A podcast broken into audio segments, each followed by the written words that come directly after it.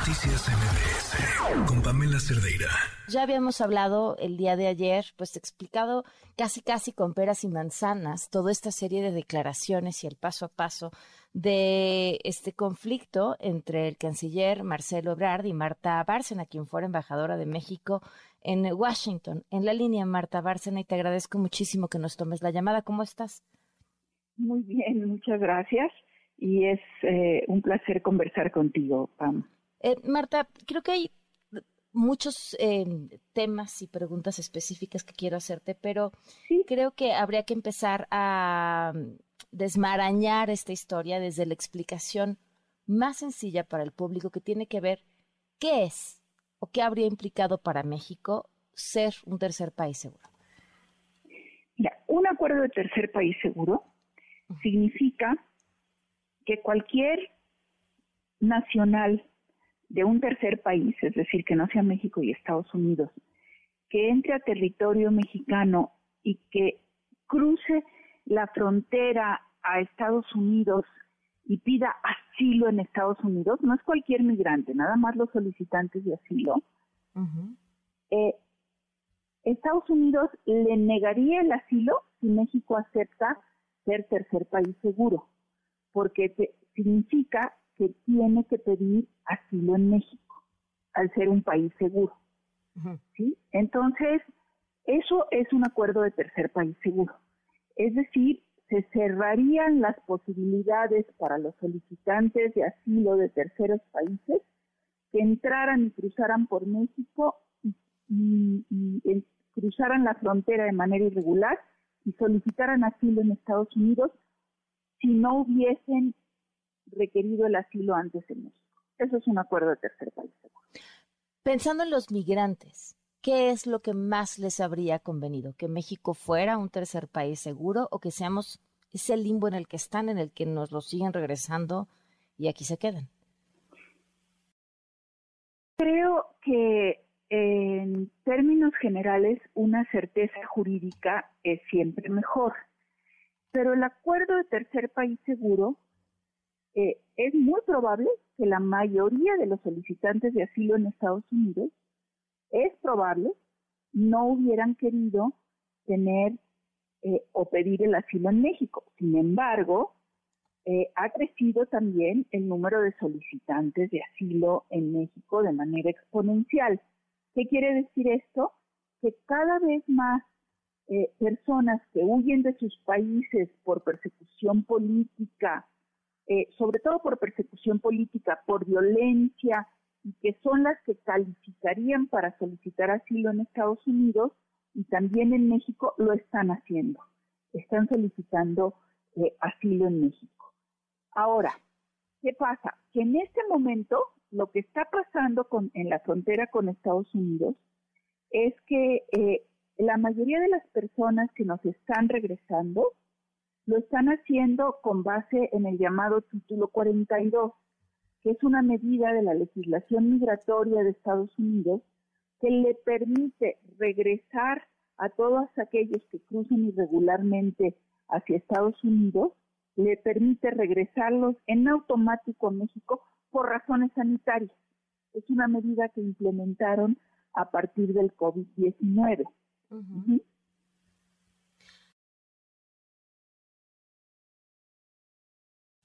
Hoy juega México ante esa, ante esa recepción de todos esos migrantes, en que finalmente al no volvernos un país, eh, un tercer país seguro, no tenemos un marco legal que les permita tener aquí, no están protegidos, pero de facto lo somos. No, eh, yo creo que hay elementos que se parecen al tercer país seguro, pero yo no diría que lo somos de facto. Eh, la preocupación por el futuro es que el título 42 se va a dejar de aplicar en mayo y ha sido de veras una manipulación increíble porque es una medida sanitaria que se ha usado como medida de control migratorio. Y entonces la pregunta es, ¿qué va a pasar en el futuro? Y ahí es lo que no queda claro, puesto que no sabemos qué es lo que se está negociando entre México y Estados Unidos. En este momento, una, un número importante de extranjeros que están en México están solicitado refugio, asilo en México y, y sus peticiones están siendo consideradas por la Comisión Mexicana de Ayuda a Refugiados. Otros, como tú dijiste, están en el limbo porque Estados Unidos los regresó, no, no han solicitado hasta donde se sabe asilo en México y tampoco pueden solicitar asilo en Estados Unidos. Entonces están efectivamente en un vacío jurídico. Con otro agravante, que cuando son de Cuba, Nicaragua, Venezuela, y el caso de Haití es un poco diferente, Estados Unidos debería, debería, no de regresarlos a México, sino a sus no de deportarlos a sus países de origen. Pero debido a que las relaciones de Estados Unidos con esos países no están en su mejor momento, entonces lo que hace es deportarlos a México.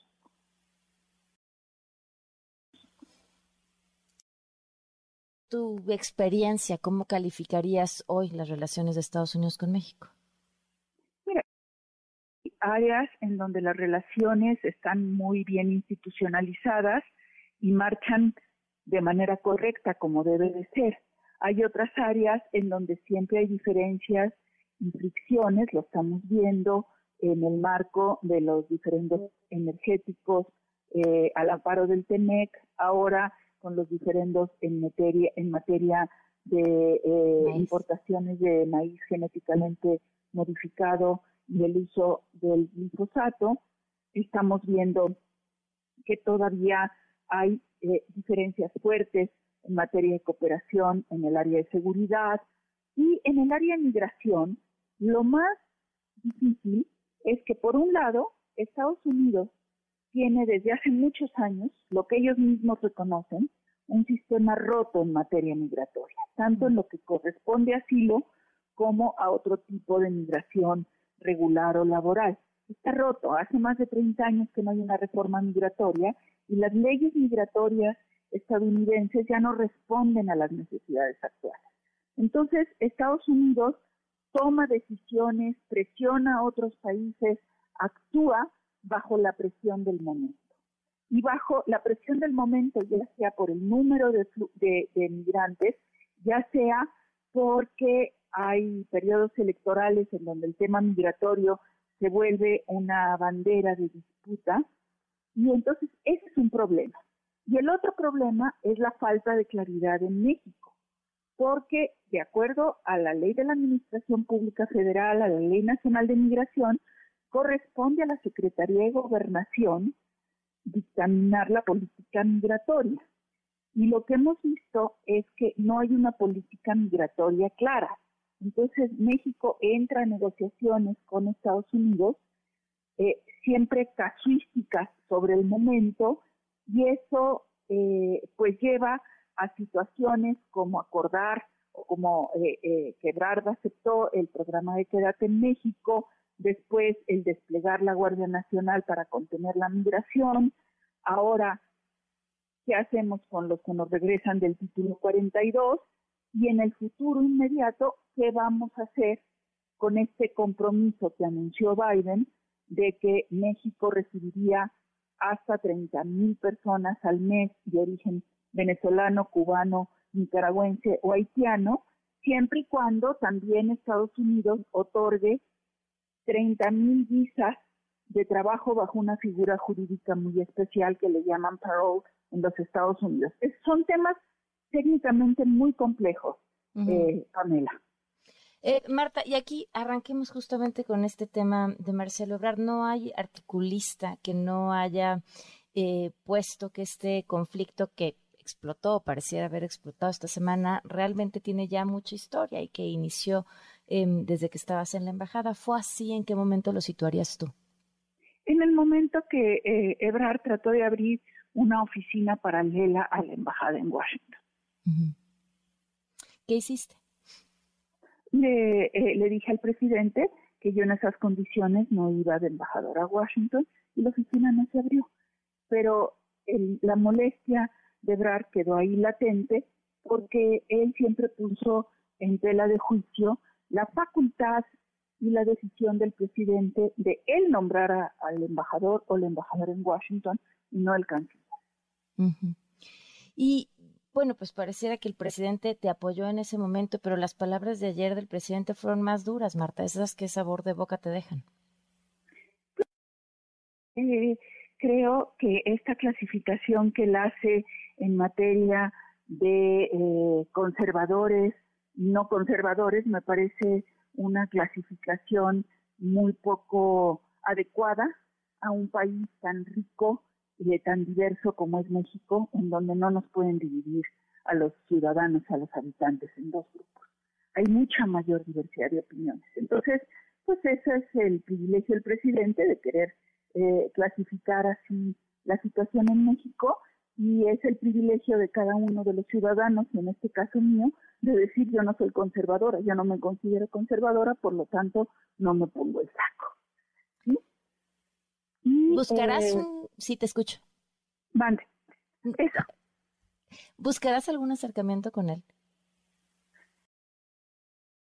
Yo no tengo ningún distanciamiento de mi parte con el presidente, pero yo entiendo que él tiene muchas ocupaciones y otras prioridades.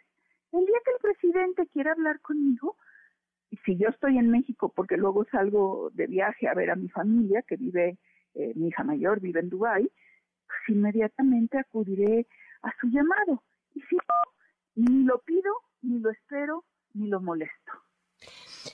Eh, Marta, decías que Ebrard confundía a propósito dos fechas distintas, aquella que narra Pompeo en su libro y la de junio de 2019. Así es. ¿Por Son dos fechas, dos negociaciones diferentes. Por... Pues, eh, justamente con el propósito de confundir los elementos involucrados en ambas negociaciones y negar lo que dice Pompeo en sus memorias, que él aceptó el programa Quédate en México y que le pidió que no lo hiciera eh, público. eh, eh, para que no tuviera un costo político interno. Y, y para poderlo presentar como una decisión unilateral de los Estados Unidos. Mientras que las negociaciones de junio del 2019, cuando ya estaba siendo implementado el Quédate en México, pues simplemente eh, tuvieron otro contexto y fue cuando Estados Unidos volvió a insistir en la negociación de un acuerdo de tercer país seguro al que nos opusimos y a diferencia de lo que dice Brad, que yo lo había aceptado, no es cierto. Yo nunca acepté un acuerdo de tercer país seguro y siempre no puse a él. Aquí me brinca una cosa, la de Pompeo Santos, ¿no? La de Pompeo Santos. ¿Por qué es en noviembre de 2018 y, el, y, la de aranceles, inmigración, es junio del fines de mayo, junio del 2019. ¿Por qué si en la de Pompeo acepta bajo ciertas condiciones, el tema vuelve a ser una negociación? Va a ser, es que se acepta el programa Quédate en México, se instrumenta y a pesar del programa Quédate en México, los flujos migratorios siguen creciendo. Mm. Entonces, ahí es, y aquí tenemos una diferencia eh, brutal de visión del tema migratorio con la administración Trump. ¿Por qué? Porque la administración Trump lo manejó siempre como una amenaza a su seguridad nacional, a su identidad, y lo que quería eh, eh, Trump y su equipo de asesores era lo que ellos le llamaban migración cero, que no entrara nadie a Estados Unidos. Tan es así que bajaron el número de visas de asilo o de solicitudes de asilo que autorizaban a 18 mil al año. México siempre ha dicho que la migración es un fenómeno económico y social y que como tal hay que verlo, aunque tenga aspectos de seguridad, pero es un fenómeno económico y social y que entonces hay que regularlo así. Y que en el caso de los asilados, de los que buscan asilo o refugio, pues son personas desesperadas. Entonces nosotros no podíamos aceptar una migración cero, les decíamos es que eso es irreal, no se puede. Lo que pasó, y una de las razones, una de las varias razones de por qué ahora los flujos migratorios están tan altos, es que durante la administración Trump se redujeron notoriamente con el COVID aún más y se hizo el efecto de la olla a presión. Cuando se abrieron un poco las restricciones de COVID-19 y entró una nueva administración estadounidense, pues esa olla a presión, si no explotó, digamos, empezó a dejar salir mucho vapor, que en este caso serían muchos más migrantes que durante varios años estuvieron contenidos. Marta, leo en y escucho en las palabras de Marcelo Ebrard una molestia de la entraña. Me llama la atención porque si bien que alguien publique, que eso ni siquiera fuiste tú, pero que, que aceptó algo sin decirlo completamente claro, eh, podría pegarle a cualquiera, sobre todo que aspire a ser candidato a la presidencia, pero teniendo una administración donde todos se lo lavan muy fácilmente, no, no me explico por qué seguir con esta reacción, porque ponerte a ti em, en medio, independientemente de la entrevista con Krause, y por qué tanta, pues eso, tanta entraña en las palabras. Pues eso es lo que yo me pregunto, Pam, por Pamela, porque eso es lo que ayer se vio a un eh, señor Ebrard totalmente descontrolado en sus emociones, totalmente agresivo, yo diría misógino en algunas de sus expresiones, puesto que es muy válido criticar a una mujer cuando se tiene diferentes puntos de vista y decir yo disiento con esta persona por esto y esto y esto. Lo que no se vale es erigirse en una especie de pseudopsiquiatra o pseudopsicólogo y decir, y tiene un rencor obsesivo y vive obsesionada conmigo y nada más busca hacerme daño. Bueno, pero verdaderamente, ¿a, quién se le ocurre? A mí no se me ocurriría decir públicamente que este que, que otra persona busca todo el tiempo hacerme daño. Ahorita sí ya con todas estas con todos estos dichos, con las amenazas de que ahora la vamos a acusar de violar el sigilo y amedrentar y eso, pues ahora sí ya digo, este, pues me tengo que cuidar, ¿verdad? Como me han dicho muchos amigos, cuídate. ¿Estás preocupada? Eh, sí, sí estoy, sí estoy un poco inquieta, eh, no demasiado por una razón, porque conozco bien al presidente y sé que él nunca permitiría un daño con la confianza que tienes en el presidente? Para mí sí. Que nos hayas acompañado y tomado la llamada. Muchas gracias. Noticias MBS